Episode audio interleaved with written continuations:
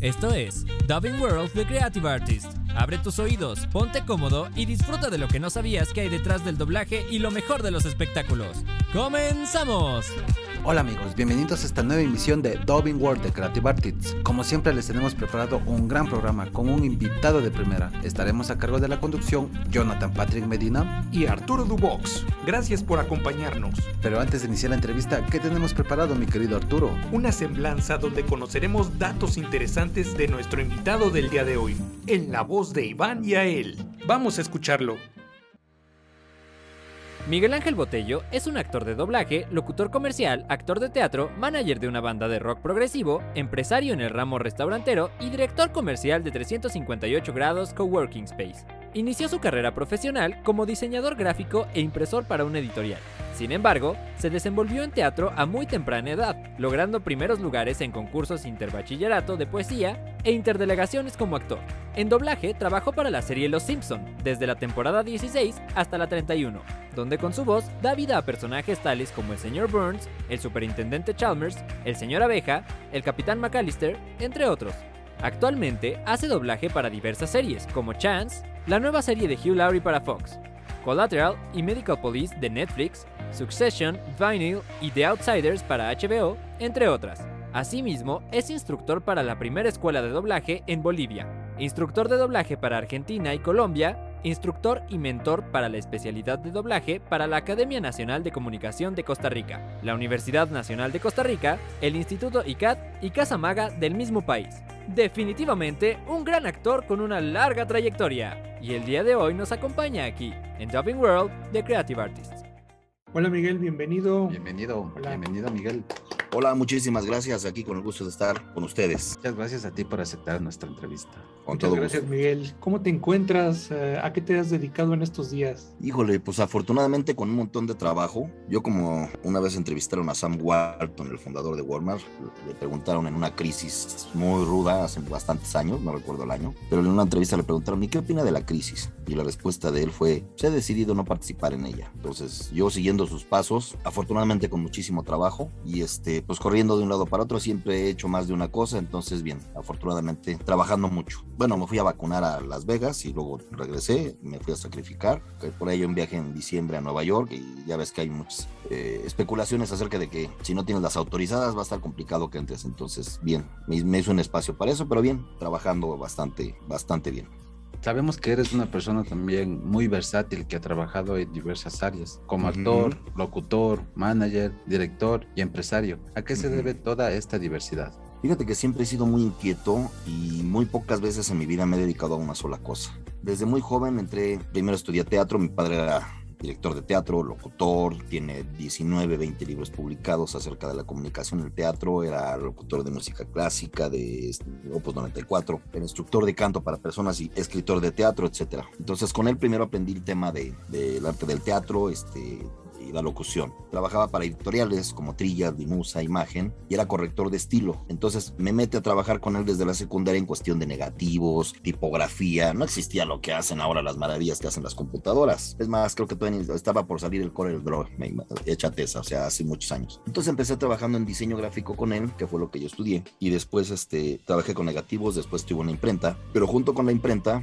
yo manejaba una discoteca en Aguascalientes, iba y venía los fines de semana y era jefe de cabina, siempre me ha gustado mucho la música y este siempre he escuchado música, me gustan los equipos y tuve la oportunidad de que me dieron ese trabajo, entonces trabajaba de lunes a viernes, me iba yo a Aguascalientes, trabajaba el viernes en la noche, el sábado en la noche y me regresaba el domingo. Después me invitaron a trabajar en restaurantes, mi primer trabajo con, en restaurantes fue de gerente, nada de que vas a entrar como carrotero y mesero y tuvieron la confianza la persona que me puso ahí, entonces como que siempre cuando llegaba yo a hacer otra cosa, no dejaba de hacer otra, entonces siempre tuve como dos actividades normalmente, hasta que empecé a crecer y de repente tenido tres o cuatro actividades y estoy súper metido en el emprendimiento hace cinco meses una de las empresas que manejo es, es precisamente es un coworking y estoy en, en networkings que son internacionales y nacionales donde pues se trata de conocer gente, buscar alianzas estratégicas, todo este rollo. Entonces como que he mezclado todo y se, se debe yo creo una de dos, no una de dos, o sea, sí, una de, de varias. Una que soy muy inquieto y dos a que creo que, y siempre he pensado eso, que tener solamente una fuente de ingreso es muy arriesgado. La pandemia nos lo acaba de demostrar a todos y afortunadamente por dedicar dedicarme a varias. Yo tenía una empresa de eventos privados, sociales y empresariales y manejaba yo cinco jardines en,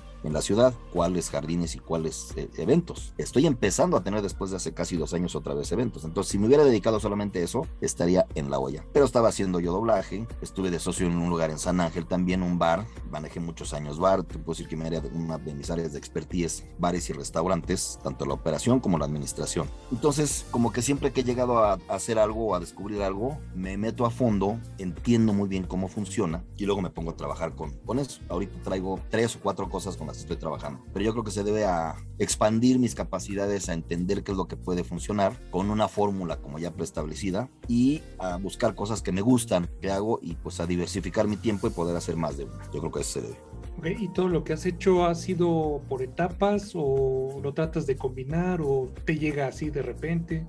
Lo llego a combinar, te voy a poner un ejemplo. Yo trabajaba para Grupo Walmart. Yo estoy en doblaje hace 25 años. Tuve la fortuna de estar en una obra de, teatro hace 34 años, 35, donde estaba José Luis Orozco, que es voz Laguiri y un montón de personajes, Alfonso Vergón Inclán, que es Freddy, ¿eh? Luis Alfonso Mendoza, que en paz descanse, Marina Huerta, Emilio Guerrero, director de, este, de teatro, varios actores que estuvimos en esta, en esta obra, que fue para Socicultura, se llamó Moctezuma II, nos hicimos grandes amigos. Ellos se metieron a la cuestión del doblaje, yo me metí a la cuestión de restaurantes, duré 20 años trabajando en eso, y algún día seguí con la amistad y Alfonso Obregón me sonsacó y me dijo, Mikey, ¿por qué no entras a hacer doblaje? Pues tú que eres actor y locutor y todo eso. Digo, sí, ¿dónde me presento? ¿Cuándo entro? Me dijo, no, no, no, espérame, tienes que estudiar, güey. O sea, no es así que llegas y, ah, no, pues si soy actor, no, no, no, no, es otra cosa. Entonces me aventé año y medio estudiando. Él fue uno de mis primeros maestros. Este, estudié con él, estudié con el señor Moya, estudié con Alan Bressan, estudié después, ya de años, con Nicolás Frías, que dirigió mucho tiempo Los Simpson. Tuve un curso más de especialización, como Moisés Palacios. Entonces le dediqué primero un año y medio y luego empecé a hacer cosas en doblaje y luego ya empecé a crecer en doblaje. Pero al mismo tiempo yo trabajaba para el grupo Walmart. De hecho, cuando hicimos la película de Los Simpson, a mí me invitaron a Latinoamérica y yo tenía poco de haber entrado a Walmart en la sección de restaurantes que era VIPs y portones y me acababan de entregar el proyecto de servicio a domicilio. Estoy hablando de hace unos 12, 14 años. No existía Uber Eats ni nada de lo que hay hoy. Entonces, mi el proyecto era hacer crecer una red grande para servicio a domicilio en la República y entonces habló con el director que tenía que decir, oye, pues fíjate que pues, desde que entré yo les dije que hacía doblaje y hay esta película y me están invitando a irme a Venezuela, Colombia, Argentina y pues necesito que me ayudes con unos días. Me dijeron, igual que en todos lados, tú tres días no vienes aquí y va, hay patitas en la calle, güey, nada de que me voy 15 días. Y me senté, te lo juro, hice un análisis, dije, ¿me dedico al doblaje y mando a la goma a los restaurantes o me quedo en los restaurantes? Pero el proyecto que traía era muy ambicioso y me encanta la cuestión de la administración y la operación. Y tomé la decisión de quedarme y las entrevistas fueron hablando por teléfono en el celular y estando operando restaurantes. Así de, tengo una entrevista ahorita, ahí les encargo, ahorita ven. Entonces, siempre he hecho, las, las he combinado y a veces me surge otro proyecto y ahí voy. Y de repente digo, ¿por qué estoy tan atacado de chamba? ¿Por qué no tengo tiempo para mí? Pues, pues porque yo solito me puse ahí y hasta me regaño yo, me doy mis cocos y digo, ni te quejes, güey. O sea, pero ahí vas diciendo que sí, ¿no? Tengo voluntad de prostituta, entonces,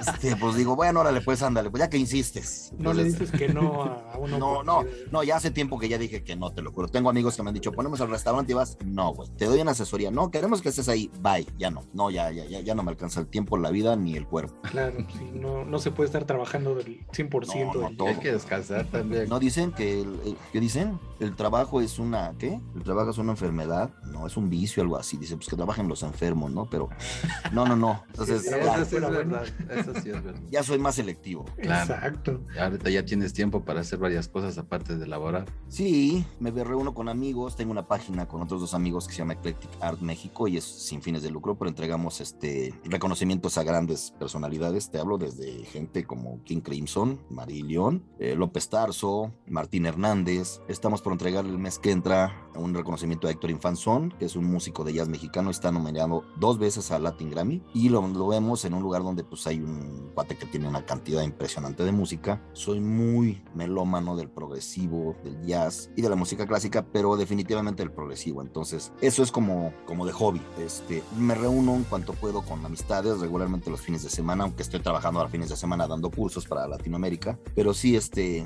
hago eso y cuando hay oportunidad de darme una escapada a un pueblo mágico, un Valle de Bravo, un San Miguel de Allende, lo que sea, patitas para qué las quiero. Oye, ¿y has tenido que mm, renunciar a ciertas cosas por tu trabajo? Sí, fíjate que cuando hice, trabajé mucho en restaurantes, pues yo digo que los restaurantes, este, los, los que trabajamos en restaurantes somos como los ginecólogos. Nosotros trabajamos donde los demás se divierten. 10 de mayo estamos chambeando. 24 de diciembre estamos trabajando. 25 de diciembre también. 31 de diciembre. 1 de enero. Día del papá, día de la mamá. Todos. Yo tengo un hijo que cuando estaba trabajando en esto, pues, tenía 3 años. Él. Y me perdí muchísimas cosas por estar trabajando como loco enajenado. Tomé una decisión después y dije, bye. Me ofrecieron trabajo en otra empresa de lunes a viernes, de 9 de la mañana a 6 de la tarde. Yo no sabía lo que era eso. Trabajar en restaurante, específicamente en Vips, era que llegaras a las 6 y media de la mañana ya de traje bañado y bien. Y cada semana o 15 días que había inventario salir a las 11 de la noche para volver a llegar a las 6, 6 y media de la mañana. Y cuando te iba bien, pues ibas llegando a tu casa a las 9 de la noche. Entonces sí, me perdí muchísimas cosas y tomé una decisión después de aventarme el clavado a ser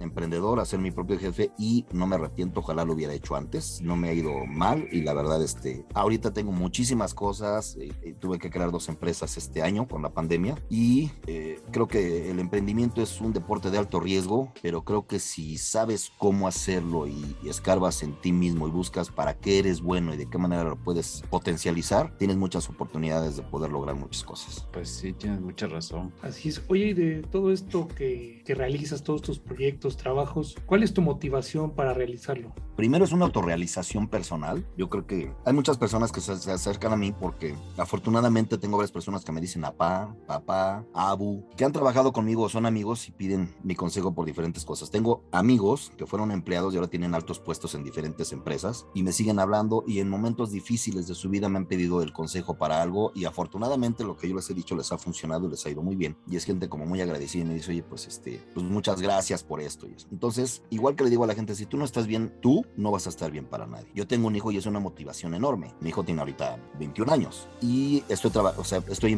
trabajando en su plan de vida, en lo que está haciendo. Afortunadamente va muy bien, pero definitivamente mi automotivación soy yo. Yo quiero que me vaya bien, yo me quiero divertir mucho, quiero este, pues no acabarme la vida en un día, pero más de una vez he estado en la línea en donde la libro o no la libro y, y cuando tú aceptas que, que hay la posibilidad real de que hasta ahí llegaste, la perspectiva de la vida sí te cambia de una manera y no es que digas, pues me voy a ir a chupar y a echar relajo todo el tiempo y todo, no, pero sí la forma de disfrutar, si voy a ver a mis amigos me la paso increíble, si emprendo un proyecto, para mí tiene que ser exitoso, no puedo perder el tiempo y le tengo que echar todas las ganas. Este, una fue cuando yo tenía 28, 29 años en un asalto y bueno, tuve un asalto secuestro, me fue muy mal, no tan mal porque aquí estoy, pero dos veces sí dije, hasta aquí llegué, ¿no? Tuve COVID en diciembre y yo tuve unos desmayos y me desmayé dos veces en la calle y azoté, me dio unos mega mandarriazos en la cabeza así de estar diciendo, híjole, me siento mal, que me pasa madres. Me revisaron, me encerré un mes, pero tuve broncas fuertes y también me hicieron pensar, híjole, ¿qué pasa así? Porque en ese momento se me fueron cinco o seis personas muy cercanas por el mismo tema, ya se murió fulano y se murió perengano. Dos personas murieron por cáncer, no por eso, pero cuando estás en ese tema,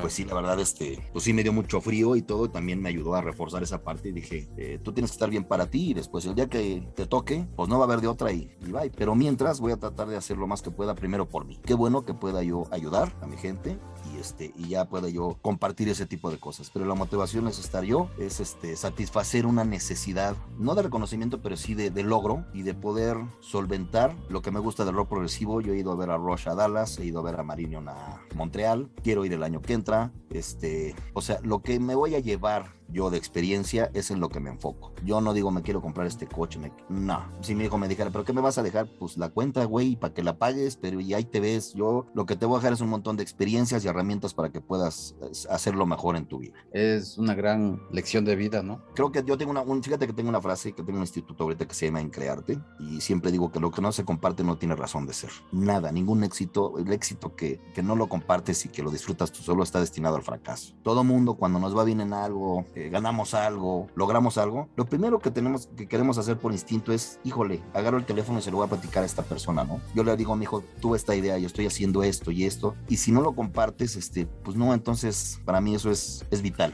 Y, ahorita que estoy dando muchos cursos y cosas con la gente, créeme que la fraternidad que hay y el lazo que hago con la gente es padrísimo, entonces me deja muchas satisfacciones también a nivel personal y a nivel, este, pues espiritual, podría yo decir. Dinos, ¿a qué obstáculos te has enfrentado para alcanzar tus metas? Pues primero en este país, y digo, yo creo que en muchos, a la negligencia, de la gente al que la gente esté sentada y no quiere hacer las cosas primero como son o como, como deben ser y no porque yo lo diga. El emprendimiento aquí, en este país, el que tú seas un emprendedor parece que tienes un estigma y te ponen todas las piedras en el camino para que no lo hagas. Entonces es mucho más difícil que en otros países donde tienes un, un aporte, un apoyo. Yo he recibido aquí personas que vienen de Canadá, por ejemplo, músicos de Colombia, y me dicen, no, pues el gobierno nos pagó el boleto de avión y la embajada nos pagó no sé qué. Dices, tú quieres ir de aquí a otro país haciendo algo. Bueno, ahí está la selección mexicana, de ahora en los Juegos Olímpicos, o sea, no voy más lejos. Aquí vas en contra de muchísimas cosas. Y con la gente también, la forma de pensar de la gente es pues la, no de toda, pero sí en la ley del mínimo esfuerzo. Y yo creo realmente que la gente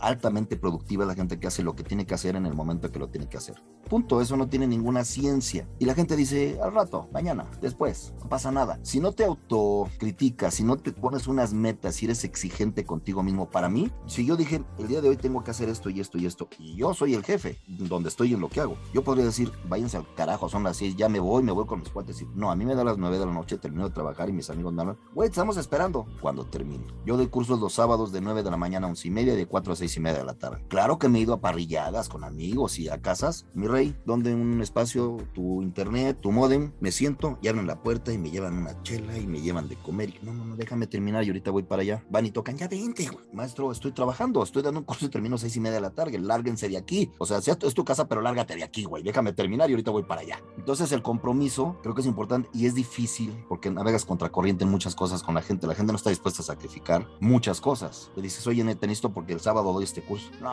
el sábado no puedo. Bueno, ¿cuál sábado puedes? No, pues se me hace que ninguno o el otro. Dices, güey, es trabajo y te voy a pagar. O sea, no te, estoy, diciendo, échame la mano. Y yo soy enemigo de esa, échame la mano. No, no te echo la mano en nada. Yo hago lo que es mi obligación.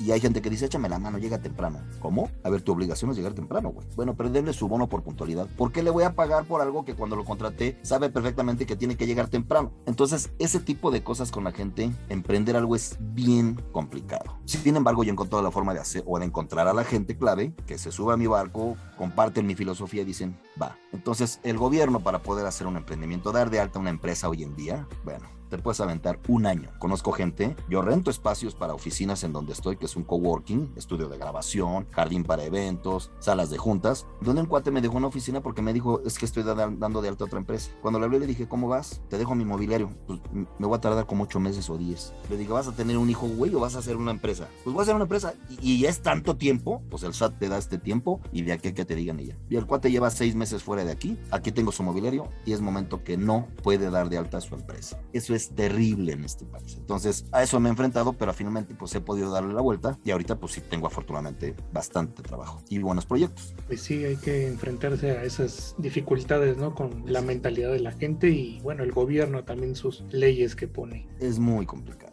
Así es. Oye, precisamente de esto, eh, ¿cómo ves la industria del entretenimiento en México hoy en día? Pues mira, coincido mucho. O sea, yo escuchaba a Genaro y y decía yo, no pensamos igual en un montón de cosas. Los sueldos para la gente, los actores de doblaje, son ridículos. Verdaderamente ridículos. Creo que hay que tener mucho amor y mucha pasión para esto, para poder permanecer mucho tiempo en esto. Te debe gustar mucho. Yo hago trabajos para diferentes países, igual que muchos de los compañeros. Claro que ya te pones un límite, dices, no me vas a pagar esto. Y no es lo que yo estoy pidiendo, es el tabulador. No, gracias. O sea, ni me hables, no lo voy a hacer. Mucha gente sí, échame la mano y grábame esto gratis y todo claro que cuando tienes amistades, pues lo haces, ¿no? Para gente cercana y grábame un, un comercial, un, este, no un comercial, sino un saludo, lo quieras decir, claro que sí. Pero es muy, muy mal tratado el actor en cuestión de sueldos. Los sueldos están por la calle. Para que vivas de esto, porque hay gente que me dice, ¿tú conoces gente que vive de esto? Sí, conozco muchas personas. Claro que se reporta en muchos lugares. Hay gente que se dedica mucho a radio. Radio es mucho mejor pagado que doblaje, nada más que no puedes tener la misma cantidad de llamados en radio que en doblaje el doblaje es más por volumen. O sea, te pago poquito, pero tienes que hacer un montón para poder este,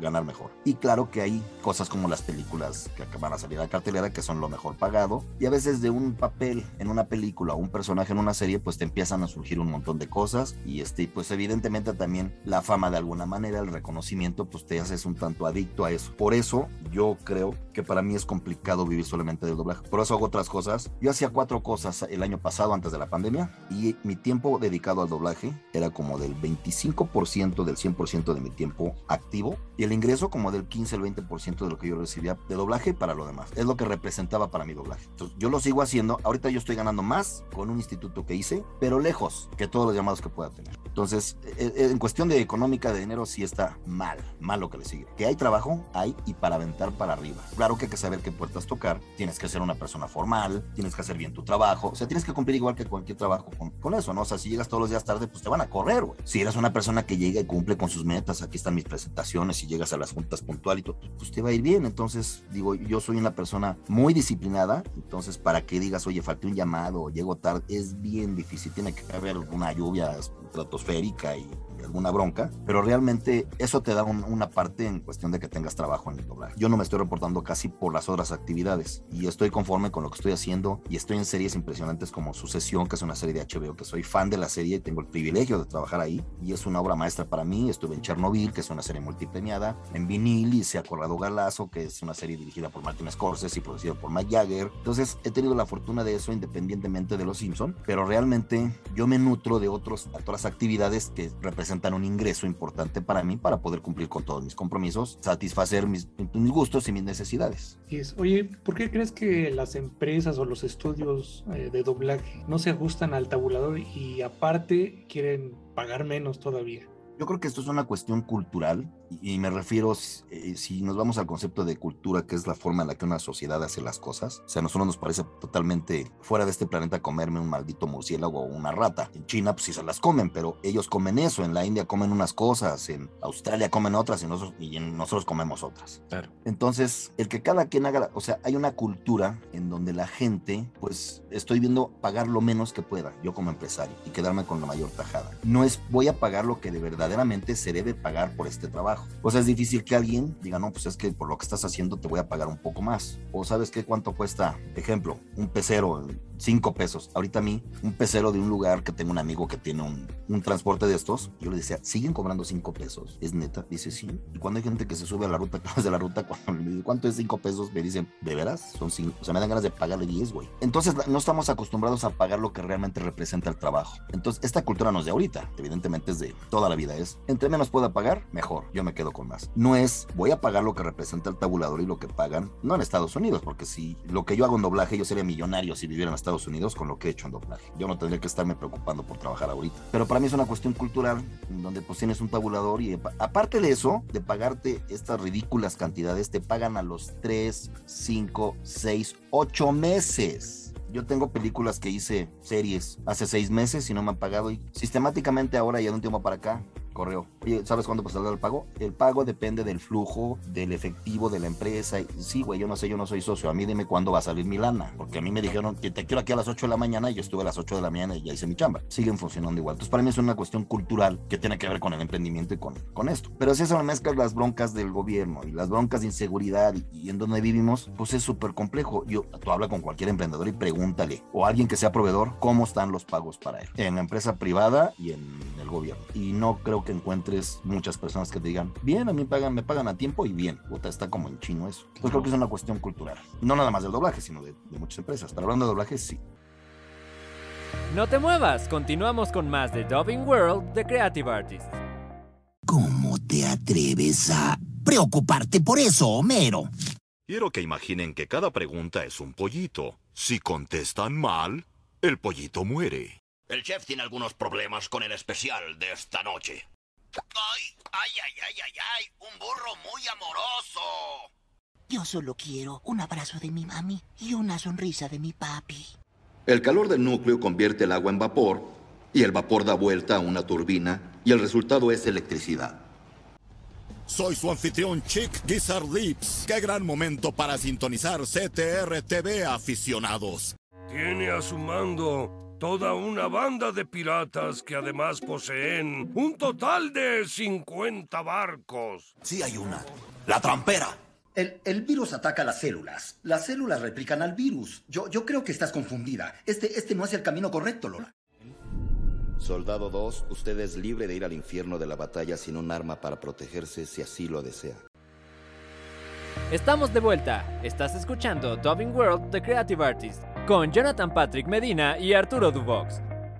Oye, ¿y qué opinas de la exclusividad de actores que tienen algunas empresas y la falta de apoyo a los nuevos talentos? Mira, ese es un tema, yo digo, entiendo la cuestión de la exclusividad, porque si yo soy muy fan de alguien, bueno, pues tengo que recurrir a un canal o a donde quieras para ver eso. Yo creo que es un embudo, porque hay mucha gente que está estudiando y sí hay mucho trabajo, pero el que se abran las puertas fácilmente es, es complicado. Yo tuve un problema con unas personas precisamente en un país de Latinoamérica porque me pidieron un curso exclusivo y después cuando empecé a dar cursos en otro lado me dijeron, oye, no, espérame, quedamos que nomás aquí con... No, a ver, espérame tantito, güey. O sea, una cosa es un curso exclusivo y otra cosa es la exclusividad como concepto me o sea, quieres que nada más de, en este país, nada más a este instituto, cuando hay más y me están preguntando, pues págame 15 o 20 veces más de lo que me estás pagando y con todo gusto nada más le doy cursos a tu instituto. Es algo que igual no entienden en algunos países o, hay personas que no entienden en, estos países. Aquí la exclusividad, pues siempre se ha manejado a cuestión también cultural, yo creo, entre Televisa, por ejemplo, y TV Azteca. No puedes estar en TV Azteca si estás en Televisa y viceversa. Que a estas alturas me parece ridículo porque, pues, si, por poner un ejemplo,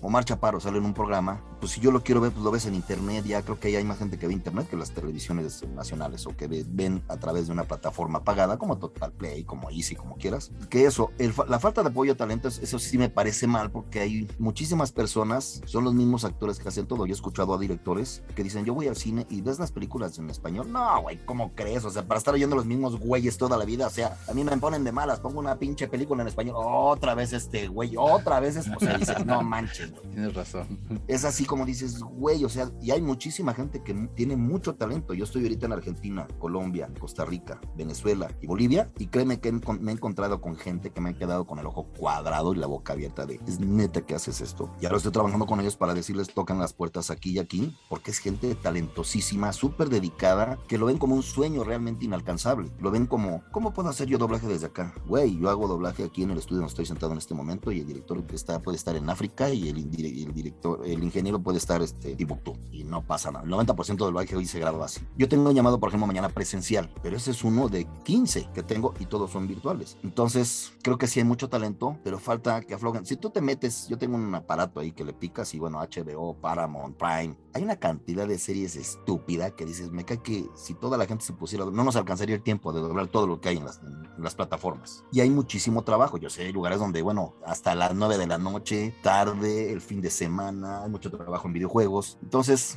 la falta de apoyo me parece que es porque el trabajo está concentrado en pocas personas, en gremios o en grupos, y pues te doy lo mismo a ti. Pero es lo que pasa, la reacción de los directores de, y estoy hasta acá, estar escuchando los mismos güeyes en todas las películas, pues no inventes. Creo que tiene que ver con eso también, con todo para acá y poco para allá. Y es algo que, pasa muy frecuentemente. Eso sí. Sí, y en diferentes ámbitos, pero sí, en doblaje es, marcado porque pues tú estás viendo una película y otra vez. Yo he visto películas que te lo juro, las estoy viendo en español y digo, bye, y las cambio en inglés, porque digo, imposible me cae. Para uno que se dedica a esto Incluso usan el mismo actor para hacer dobletes, tripletes sí. en la misma película. Bueno, había un documental y había un cuate que hablaba como viejito y otro decía, es, o sea, ya sé que tú la dirigiste, pero es neta, güey, que encima de esto te pusiste cuatro papeles, o sea, qué poca madre tienes, la verdad, o sea, dale esa chamba a otras personas. No, no, no. Entonces es, está muy, muy, este, no totalitario, pero sí, pues todo lo jalan para acá y lo que pueda lo hago yo. Entonces te digo, es como la cultura de, pues yo jalo para mi molino, el agua para mi molino y a ver cómo le hacen los demás. sí, tienes razón.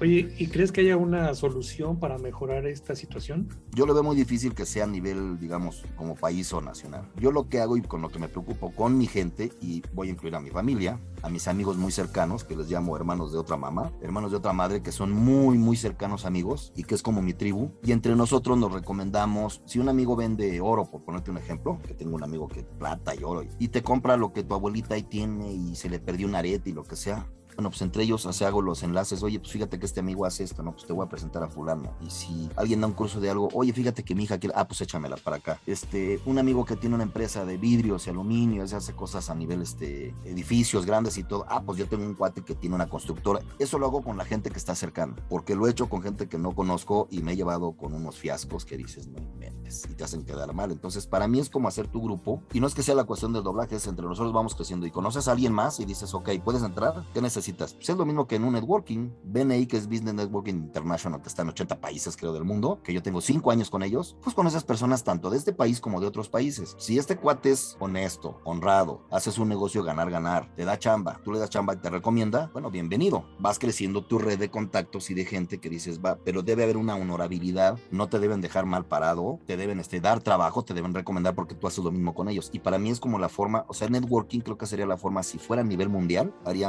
haría mejores países. Pero la gente en cuanto puede, pues eh, mochate y dame una lana y este y yo no hago nada y pues sí te presente. Y claro, debe haber una comisión y a veces no, que en BNI, por ejemplo, no la hay. Yo te puedo recomendar y puede ser un negocio de un millón de dólares. La forma en la que me vas a pagar es, recomienda mis servicios. ¿A qué te dedicas? Pues yo hago esto, ok. Ya si te pones de acuerdo y dices, vamos a hacer este negocio, nos hacemos socios y tú te vas a llevar una parte, pero cada quien tiene una responsabilidad, bueno, está bien. Pero yo creo que la fórmula de networking, si fuera llevado a nivel mundial, a nivel de un país, yo creo que esa sería una gran parte de la solución. Muchas gracias por tu respuesta. Ya podemos entrar un poco a, a tus personajes, a los que claro, se, sí, por ¿qué, supuesto. ¿Qué ha significado la serie de los Simpson y el personaje del señor Burns? En Los Simpson yo he hecho en, hice durante 16 años a 11 personajes. Sí representó, por supuesto, una proyección mayor, una proyección internacional, porque de por sí el doblaje es anónimo y es ingrato, pues porque a mí me dicen, oye, entonces al señor Burns yo, sí, sí, sí, excelente, sí, sí. Oye, pero tú eres el capitán McAllister. Eh, sí, claro que sí.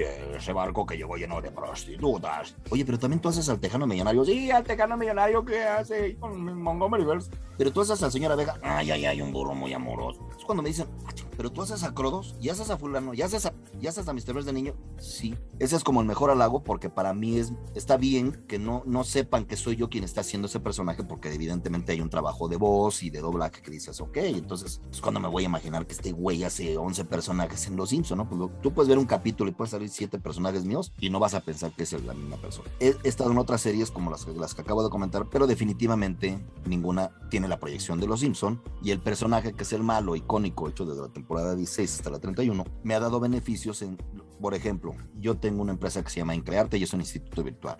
Ya tuve que hacer una promotora de talento para Costa Rica porque ahora los actores de doblaje que tengan o quieran ir a estos eventos que hacen masivos en el estadio, la negociación es conmigo, ya no es con la empresa de Costa Rica. Menciono esto porque, ¿qué me ha llevado ahí? La verdad es que lo que me llevaron fueron los Simpson. Yo cuando tuve la, bueno, estuvo la cuestión de la pandemia y todo, dije, ¿qué voy a hacer? Entonces dije, tengo que saber sacar mi área de expertise, ¿no? ¿Para qué soy bueno? ¿Qué he hecho? Restaurantes, dije, sí, pero gracias, ya no quiero restaurantes. Entonces pensé el doblaje, voy a dar cursos. Yo siempre he sido instructor y he hecho trabajos exitosos, he hecho equipos de trabajo exitosos y todo. Y he tenido a mi cargo 500 personas en diferentes áreas. Entonces, digamos que esa parte siempre se me ha facilitado. Cuando, cuando pienso esto, dije, lo voy a hacer, pero no para México, lo voy a hacer para Latinoamérica. Precisamente por el punch que tienen los Simpson. Y dije, la gente se dará cuenta de mi contenido, del valor de lo que yo estoy haciendo a través de cursos. Y empecé dando cursos yo solo. Y esto me llevó a empezar a, varios, a estar en varios países. Tuve éxito porque la gente me empezó a pedir cada vez más y con mayor avance. Y ahorita es una empresa donde está José Luis Orozco, está Luis Alfonso Orozco, su hijo ayer lo acabo de tener como invitado, que los dos son sensacionales. El papá es un gran actor de teatro,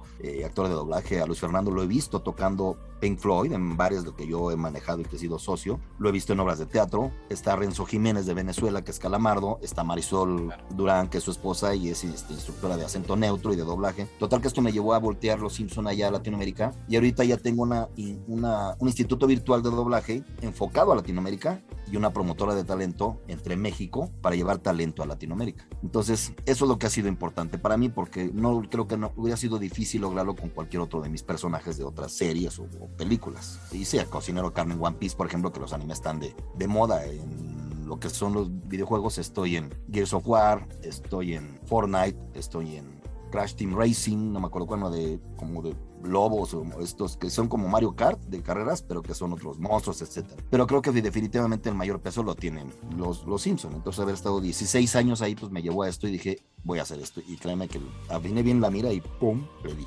Sí, definitivamente una serie con mucha trascendencia y pues muy conocida, creo que en todo el mundo, me imagino. Oye, ¿nos puedes comentar por qué ya no seguiste haciendo la voz de, o en la serie? Le voy a preguntar aquí a Jonathan. ¿Tú sabes por qué no seguí en Los Simpson? No, la verdad no lo sé. Ah, yo tampoco.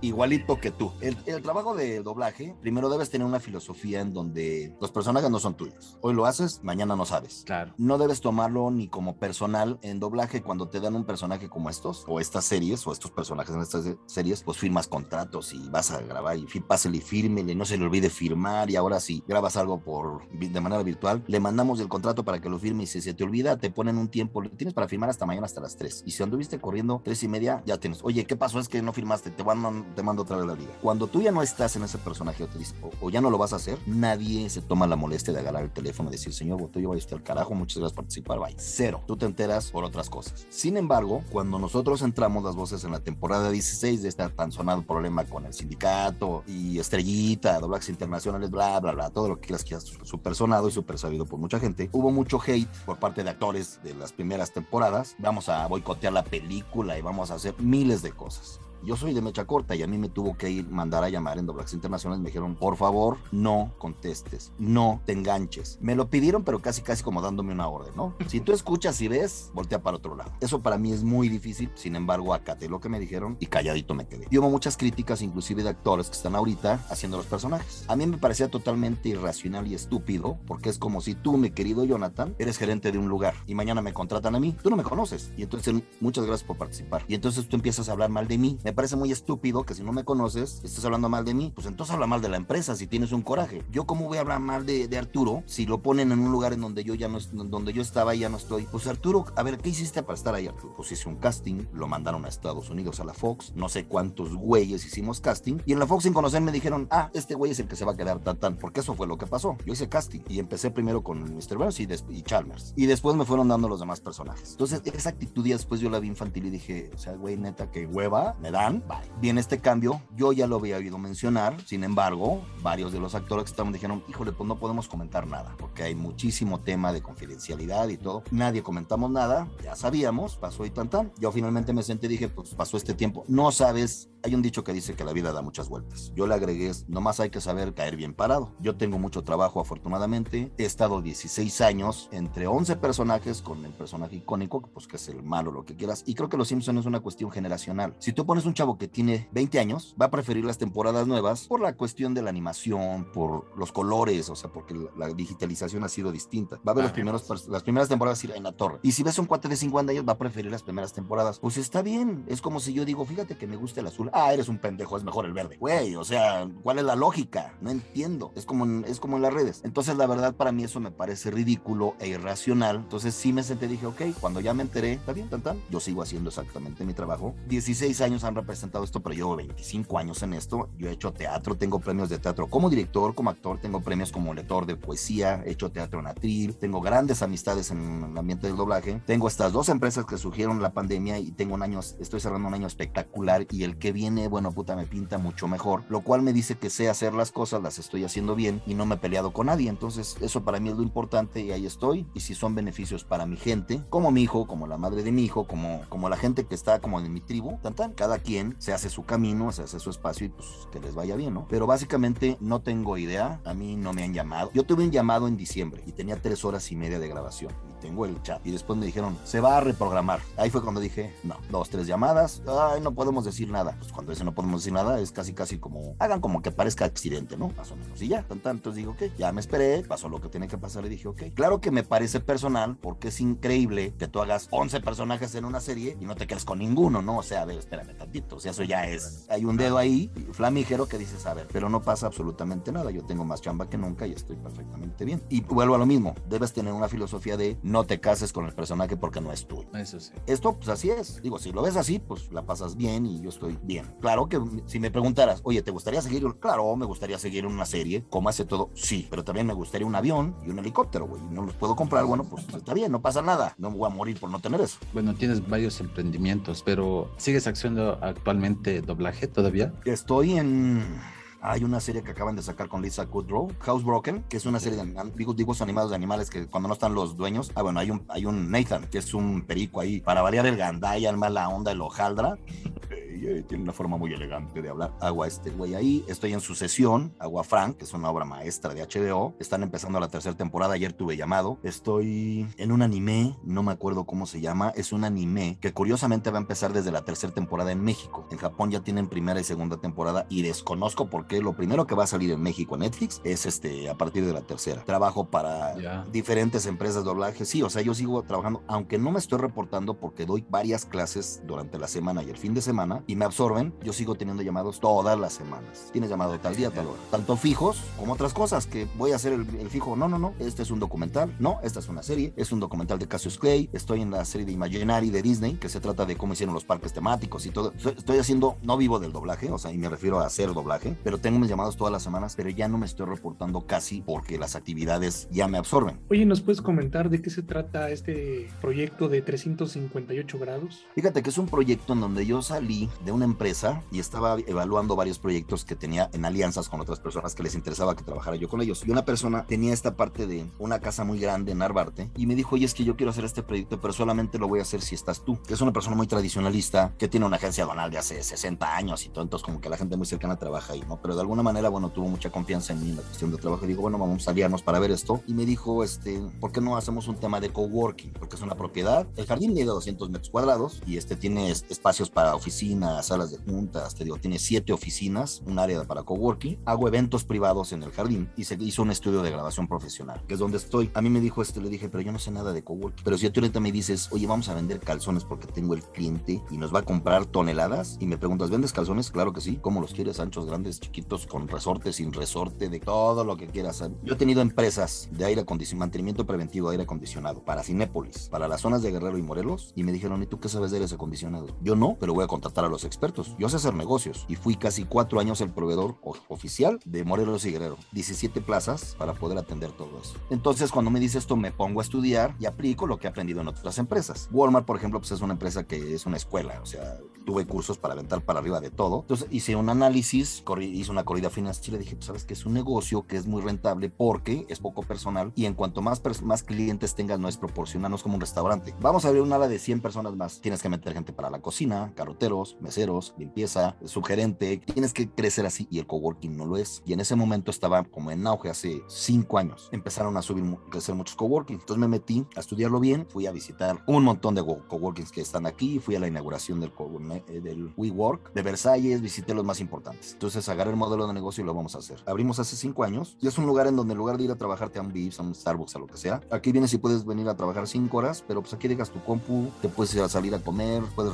recibir clientes, tienes internet de alta velocidad, tienes todas las comodidades, puedes trabajar en el jardín, puedes trabajar en la parte de adentro, puedes rentar una oficina, puedes venir solamente a una sala de juntas, puedes venir a dar un curso, aquí se dan cursos de Excel, aquí estaba una escuela de doblaje, con la pandemia pues todo el mundo corrió, Excel ya regresó, entonces lo hice como muy versátil y muy flexible en cuestión de membresías y déjame decirte una cosa, yo no he cerrado un solo día en cinco años, incluyendo la pandemia, ni uno, he trabajado a puerta cerrada, pero jamás he cerrado y ahorita ya vamos de regreso para arriba, entonces eso me dice que algo he aprendido en cuestiones de administración y operación, que finalmente eso lo encapsulas, lo puedes mimetizar a cualquier tipo de negocio, porque finalmente es una fórmula, es una base. Lo mismo apliqué para hacer cursos de doblaje para Latinoamérica. Y ahorita ya tengo un instituto virtual donde ya no me doy abasto con los cursos, ya tengo aliados, ya tengo José Luis Orozco, ya tengo Luis Fernando Orozco, ya tengo Renzo Jiménez. Próximamente van a estar otras personas que no puedo decir, pero estamos en, tratos. Y ya tengo una promotora de talento donde las personas que quieran ir, a, quieran ir a Imperio Anime en Costa Rica, pues tienen que venir a hablar con, conmigo. Entonces es como una estrategia de esto, ¿no? Entonces el coworking es como mi centro de operaciones y de aquí pues surgen muchísimas, muchísimas cosas. Pero básicamente es eso y tiene 5 años. Esta es una taza de 358 grados, este logotipo. Y te voy a decir, el círculo representa el lugar. Aquí hay un pequeño espacio. La filosofía es, yo te pongo absolutamente todo, tú eres emprendedor, ven y olvídate del internet, de la administración, de la limpieza, del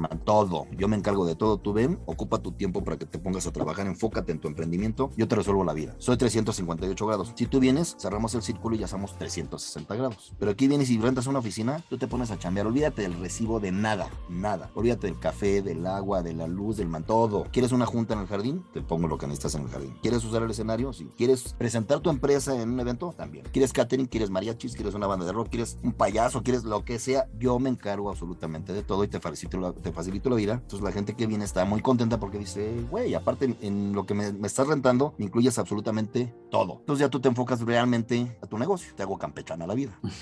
Sí, pues es una, una idea excelente, ¿no? Para los nuevos proyectos, para los emprendedores, para que crezcan. Pues es que hay muchos chavos que salen a la universidad y rentar una oficina, dar los depósitos, eh, hacer tu contrato de luz, pagar en internet. ¿Cuánto primero tienes que facturar para poder pagar todos esos servicios y luego ya crecer? Simplemente contratando a una recepcionista. Aquí tú tienes el servicio también de eso, no tienes mensajería. Entonces, en un precio muy cómodo, o sea, si yo te saco las cuentas de todo, me sale más caro el que tú pongas tu oficina solo en donde quieras. ¿Qué es lo que pasa? Que es como si entre todos hiciéramos una cooperativa y digamos, a ver, pues éntrale con tu lana, con tu cuerno, mi querido Arturo, Jonathan, los que estamos y entre todos vamos a pagar la luz, el internet y todo. Entonces, si, si tú descuentas los servicios, cuando ves el monto por la renta, dices, no inventes. O sea, una renta de una oficina así en Narvarte, olvídalo, güey, no lo vas a encontrar en ningún lugar. Pero entonces como que se junta todo y yo me encargo de hacer toda la administración, el mantenimiento y, y aparte, si tú tienes una empresa así, te digo, mira, eh, tu inquilino que está aquí enfrente, ven, yo los presento, hago el enlace y ya si ustedes hacen negocio, qué bueno, que les vaya bien, a 358 y a mí no me tienen que dar un solo centavo. Yo promuevo tus servicios, o sea, así pues, todos ganamos. Todos ganan, exacto. Todos ganamos. Por eso te digo que la fórmula de networking, si eso fuera a nivel nacional, créeme que seríamos otro país.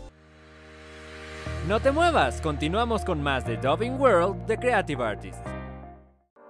Creative Media Partners, también conocida como Creative Artists, es una empresa dedicada a la representación de talento, principalmente operando desde los Estados Unidos de América, y ahora expandiendo sus operaciones en México. Actualmente está en el proceso de reclutamiento de actores, escritores, directores y showrunners. Para poder ser considerado para representación, envíanos un correo con tus materiales a info.creativeartist.com. También nos puedes encontrar en IMDB Pro como Creative Media Partners y en nuestra página web como Creative Artist, además de en redes sociales. La creatividad implica valentía. Estamos de vuelta. Estás escuchando Dubbing World de Creative Artist con Jonathan Patrick Medina y Arturo Dubox. Oye, también has sido conferencista. Sí. ¿Qué temas te gusta tratar en tus conferencias? Eh, hice conferencia para, para Colombia, para un congreso Colombia y México, o bueno, Colombia y México, en donde se llama ay, Alza tu voz en los negocios. Y me enfoco mucho en todos los networkings. Tú tienes que impactar a la gente, o de, y me refiero a impactar es, yo abro la boca, me paro y digo algo, y alguien me tiene que ubicar por algo y saber que yo me dedico al network. Eh, estoy trabajando mucho en el storytelling. Todo es contar una historia. Esta entrevista es una historia. Si vas a una entrevista de trabajo es una historia. Si le, te le vas a declarar a una chava, pues le vas a contar una historia. Entonces, el storytelling tiene ciertas formas y, y, ciertas bases para poder contar algo. ¿Lo quieres motivacional o quieres motivar a un grupo de vendedores? Está el cuate de Argentina, Carlitos, que sobrevivió en los Andes cuando cayó el avión y a él le cayó el 20 y de eso vivió el resto de su vida. No sé si ahorita siga vivo o no, pero un amigo mío lo contrataba para México y él lo que hizo fue trasladar su experiencia de vida a un storytelling y lo contrataban para diferentes lugares. Yo veía una parte de contratación de estas personas en Walmart. Yo tuve a Nacho, el que llevó a la sub-17 de México a ganar en Brasil, el Mundial, Reyes, o no me acuerdo, Chucho Reyes creo. Tuve al Finito López, tuve a un director de técnico de la América, a Pal a Velarde, yendo a dar conferencias para 5 mil personas en las convenciones de Walmart, para Sams, este, Vips, Bodega Borrera, Suburbia, todo el grupo. Y lo que hacían es el storytelling, en un storytelling motivacional, que a final de cuentas la finalidad es ponte la, ponte la, ponte la camiseta, ponte las pilas y ponte a chambear, porque entre mejor le vaya a la empresa, mejor te va a ti y a tu familia. O sea, ese es el trasfondo. Entonces, parte de esto es ayudarle a la gente a que sea más interesante lo que está contando y a que identifique cuáles son los puntos que pueden impactar más en la gente. En los networking tú tienes que pararte y decir yo soy fulano de tal, mi nombre, represento a esta empresa. Esto es lo que a lo que nos dedicamos. Estoy buscando específicamente al director de Bimbo, al director de Sabrit, a quien quieras y tengo este diferenciador en a diferencia de los demás. Yo te puedo hablar de mi crearte mi instituto virtual y tú puedes decir perfectamente cuál es, es el diferenciador. Lo que hay atrás de eso es por esto que te estoy platicando tú deberías estar conmigo y no con la competencia. Entonces, las conferencias están basadas en sí, como actor de doblaje, como Mr. Burns, pero cuando yo me paro, claro que a mí se me facilita, porque donde quiera networking, y, y calle, sí, estoy hablando yo, estás despedido, despedido, despedido. Y al final, cuando primero lo ven, dicen, este chemono payaso, ¿qué onda? Bueno, soy actor de doblaje, tengo 25 años en esto y en, tengo 16 años haciendo a Mr. Burns y 11 personajes más en los. Pues la gente como que dice, ay, güey, o sea, sí es cierto. Yo la tengo ganada porque, pues claro que a donde voy me dicen Mr. Burns y Mr. Burns cuando estás en un grupo de 100 personas o, más. Entonces, el enfoque es ese es cuenta mejor tu historia, detecta cuáles son tus diferenciadores para que tengas un speech del elevador, que finalmente es lo que así, así le llaman en Estados Unidos, pero es, si yo me encontrara a Carlos Slim en el elevador, ¿qué le diría en 30 segundos para que el güey me diga, ve el lunes a la oficina y platicamos? ¿Qué le tendría que decir? Ay, soy su fan, soy su admirador, ay, yo estoy muy inteligente. No, güey, o sea, a ver, espérame ¿no?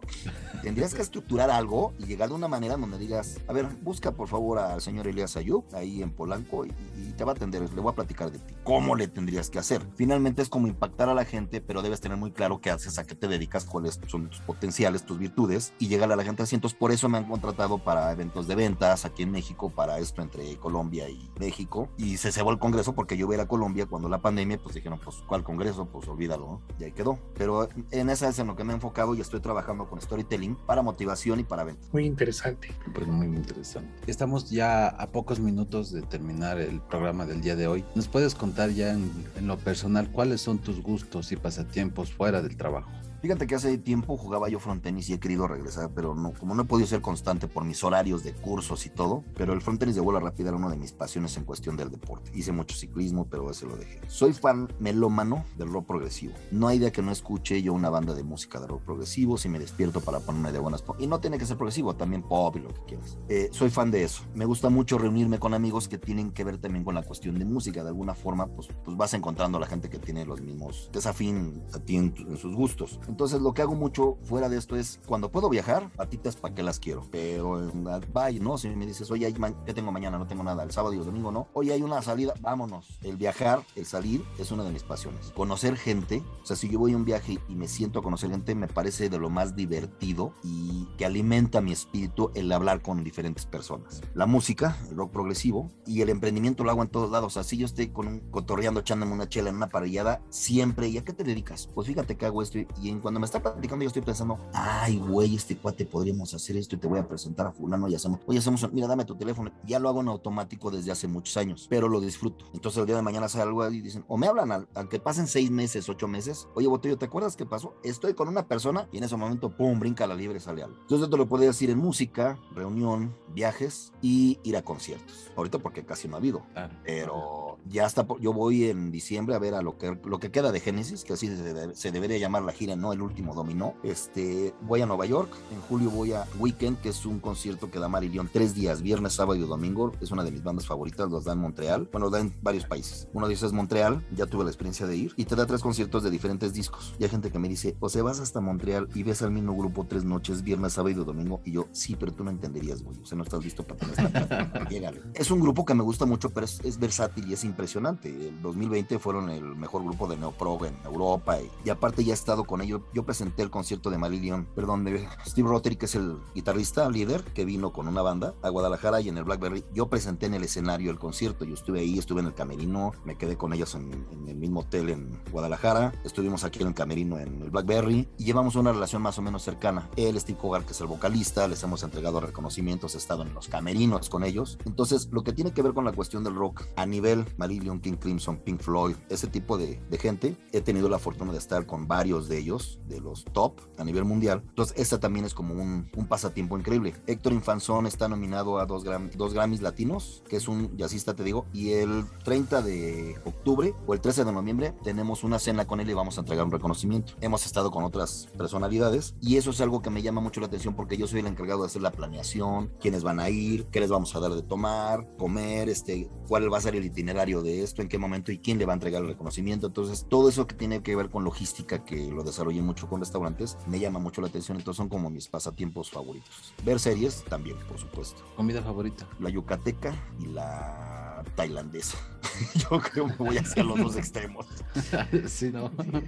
Sí, sí, sí. Oye, Miguel Ángel, y con todo lo que has logrado en la vida, ¿cuál dirías que es la clave del éxito? Son varias cosas. Yo creo que uno es la constancia. Si no eres, o sea, conozco mucha gente que de repente me dice, vamos a hacer esto. Y en un ratito, ¿qué pasó, güey? Es que estoy haciendo otra cosa. No, no, no, no, no. Entonces, bye. creo que la constancia, la disciplina, lo que te, el, el, no dejar para mañana lo que puedes hacer hoy, y eso es para mí el, la persona altamente productiva, que es el que hace lo que tiene que hacer en el momento que lo tiene que hacer. Yo digo que sí la pasión, yo cada vez que doy una clase, ahorita acabo de dar una, terminé y inmediatamente entré aquí, para mí es como, yo fui muchos años actor de teatro, para mí es como dar una función. La gente cuando me ve, me ve apasionado por el tema, me ve apasionado comentándoles, platicando, y hay un enganche con la gente, entonces la gente quiere más tiempo y después quiere más cursos, y finalmente en qué se convierte eso, en tener un mayor contacto con, con uno mismo. Entonces creo que la pasión, el amor por lo que haces, todo mundo en el doblaje comentamos, amo lo que hago, y aunque yo le, el otro día le dije a un chavo una frase que me dijo, la voy a apuntar, o sea, el éxito, el, que el aplauso del doblaje se construye en silencio, porque yo estoy aquí, en este lugar, cierro la puerta, ahí está el jardín, y me pongo a grabar aquí, y no hay nadie, y a veces cuando terminas un papel dices, qué chingón me quedó, me gustó mucho, y volteas y no hay nadie que te diga, ¿no? Terminas de grabar tus cosas y, uy, pinches gachos, nadie aplaudió, ya me voy. Ahí nos vemos. Creo que es el amor, la pasión, la disciplina. Los hábitos te ayudan mucho a que seas constante en esto. Y no te voy a decir que soy la persona más organizada. Soy muy desorganizado para ciertas cosas. Pero lo que tiene que ver con un negocio, ahí sí, no, o sea, no hay forma de que alguien lo mueva y se hagan las cosas diferentes. Porque he aprendido que lo que emprendo, si son 10 cosas, que 10 puntos en los que tengo que poner atención y los 10 se tienen que hacer, si alguien me estorba en el 9, a ver, güey, siéntate. O sea, el 9 va así. ¿Te quedó claro? No, gracias. Bye. El que sigue. Ahí te va. El 9 es así. Entonces debe tener, debes tener mucha disciplina contigo y también con la gente. Yo creo que esos son los factores que aplicas a lo que sea y te funciona. No nada más al doblaje. Oye, ya nos mencionaste que das cursos, talleres, todo. Ahorita, ¿qué es lo que nos recomiendas? Mira, yo estoy dando cursos para niños, para adolescentes que están, son como inducciones al doblaje. Estoy dando cursos para gente que quiere dedicarse o, o una parte de su tiempo se la, la quiere dedicar y entonces desarrollé un curso que se llama Las entrañas del doblaje, que es como el extracto de lo que realmente vives, cuál fue el cambio de la forma de grabar presencial a cómo está el mercado y qué es lo que está pasando ahorita, cuáles son las formas de, de trabajar y de doblar ahora, dónde te tienes que reportar una vez que estás listo, dónde tienes que poner tu demo. No es con una cosa de que estás en un curso en un mes y ya puedes este, doblar, no, pero desarrollé estos cursos porque la gente me los fue pidiendo. Tengo grupos que son actores de cine, teatro, televisión, locutores, cantantes, están en, en grupos que tengo y doy clase para diferentes partes de, la, de Latinoamérica y la idea es que terminen con un demo y tienen una clase donde van a aprender a grabarse ellos mismos y no depender de, de un ingeniero, porque si yo tengo una, yo grabé una serie, por ejemplo, turca que se llama Saiji y grabé una película, la serie son 10 capítulos, he grabado 8, los grabé aquí, solito, nadie me dirigió, me mandaron la chamba, tuve que aprender a manejar tanto el software para grabarme, el guion que está de un lado y la pantalla de esta persona. Todo eso lo hace un ingeniero, pues tú nada más estás viendo, doblas, ves el texto y ya. No, el primer capítulo dije, ¿en qué me metí, güey? Tardé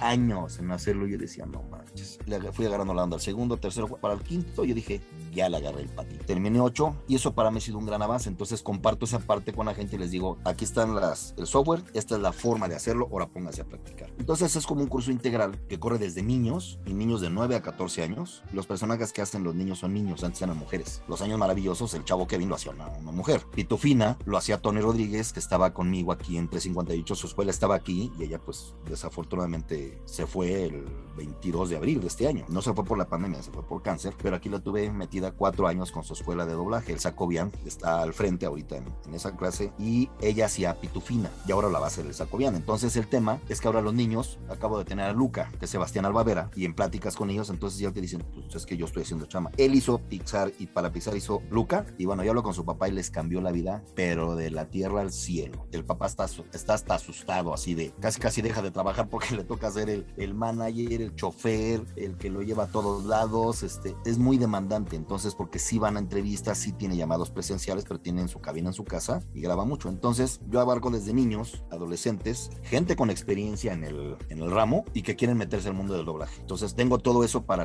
para estos países que les comenté, Argentina, Colombia, Venezuela, Bolivia y Costa Rica. Oye, ¿nos puedes comentar en dónde te encuentran? Pues si es que alguien quiere tomar taller. Claro.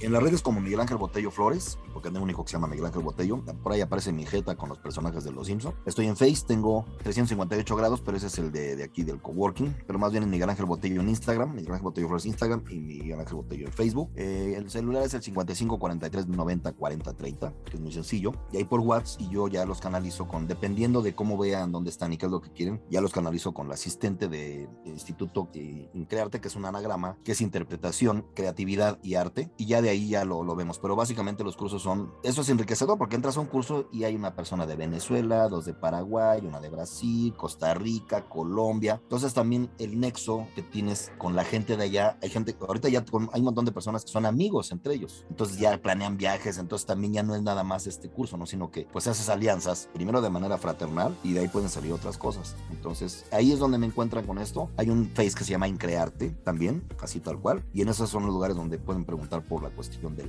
de los cursos. En, por Messenger, en Miguel Ángel Botello Flores igual puede ser por Messenger, ahí me llegan muchísimas este, preguntas, información y todo. Claro, ¿y tienes alguna página web que también pueda la gente entrar y inscribirse ahí si quiere hacerlo directo? Fíjate que la página web está en construcción porque esto empezó a... Ah. Yo empecé en noviembre del año pasado con el primer curso. Y empecé, entonces empezó a crecer tan rápido que dije, háganme una página de Face. Y luego hicimos la promotora de talento, que arranca el año que entra, estoy en trámites haciendo todo este rock and roll que les comenté. Pero ahorita básicamente estoy con el Face de Increarte, el mío personal de Miguel Ángel Botello Flores y el Instagram. Y estamos trabajando para la página, pero nos falta cerrar algunas cosas con la alianza para la promotora porque quiero que ahí esté todo. Entonces, esa yo creo que va a estar a fin de año. Pero ahorita en esos y en el número del 55 43 90 40 30, ahí estoy. Excelente, pues ya lo oyeron amigos, para inscribirse a estos cursos que están excelentes con Miguel Ángel Botello. Ahora sí que están excelentes. Exacto. claro. Miguel Ángel, ya estamos a, por culminar el programa del día de hoy. La verdad, nos la hemos pasado genial aquí contigo. Ha sido muy gratificante tenerte con nosotros en Dubbing World, que llega a ustedes gracias a Creative Artist. Eh, ¿Podrías hacernos algunas de tus voces conocidas despidiéndote de Creative Artist? Ok. Mi querido superintendente Chalmers, ¿qué le parecen estos jóvenes Jonathan y Arturo aquí de Creative Artists? ¿Skinner? Ah, me parece que los vamos a llevar a una difusora que vamos a hacer ahí en Springfield, en la escuela también. Este, usted qué opina, señora Deja? Ay, ay, ay, a mí me parece que son muy buenos y eso que están haciendo está muy bien en un enlace con Estados Unidos, ¿verdad, Capitán McAllister? Ah, bueno, sí, sí, en el barco no tengo señal de internet, pero bueno, podemos hacer algo ahí, pues nos ayuda el señor Montgomery Burns, o no, ya sé, aquí el señor el tejano millonario que nos ayude eh, con ese dinero que tengo, que tiene para que ponga algunas antenas de internet ahí en el barco. Tendría que platicarlo con el señor Montgomery Burns para ver si es cierto que usted es una persona confiable y podemos hacer negocios con usted. Yo lo que quiero es un abrazo de mi papi y un abrazo de mi mami. Usted cállese, condenado chamaco. Ay, perdón, no es Mr. Burns, cuando era chiquillo, vamos a dejarlo. Bien, porque si no lo voy a decir. Están despedidos, despedidos, despedidos. Smithers, suéltale a los perros. Excelente. Qué genial. Muchísimas gracias, Miguel Ángel. Esperamos seguir en contacto contigo. Te enviamos muchos abrazos y pues que tengas mucho éxito en todos tus proyectos. Pues mi querido Jonathan, mi querido Arturo, muchísimas gracias. Estuve igual de, de, a gusto con ustedes. Este, ahí los voy a seguir, voy a seguir escuchando las otras este, entrevistas. Este, y pues bueno, cuando quieran, igual yo estoy acá de este lado y espero cuando tengan el material para poderlo compartir en redes. Y les agradezco muchísimo su atención y su interés. Muchas gracias, de verdad. Saludos a toda su audiencia también. Claro que sí. Muchísimas gracias, de verdad. No te, no te nos pierdas, seguimos en contacto y pues un abrazo a la distancia. Claro, por supuesto, ahí les voy a avisar. Hay, un, hay dos eventos el año que entra a los que voy a, a, este, a estos eventos masivos, que esperemos que ya esté la cosa controlada, pero bueno, ahí este, me encargo con, con Carmen para que les vaya informando lo que vamos haciendo, ¿va? Claro que sí, muy bien. muchísimas Muchas gracias. gracias. Un abrazo, que estén muy bien. Gracias. Hasta luego. Cuídate mucho. Bye. Gracias. No olvides descargar nuestro podcast. Esto fue Dubbing World de Creative Artists. Te esperamos en nuestra próxima emisión, con más invitados, más noticias y lo último del talento internacional. Una producción de Creative Artists Partners.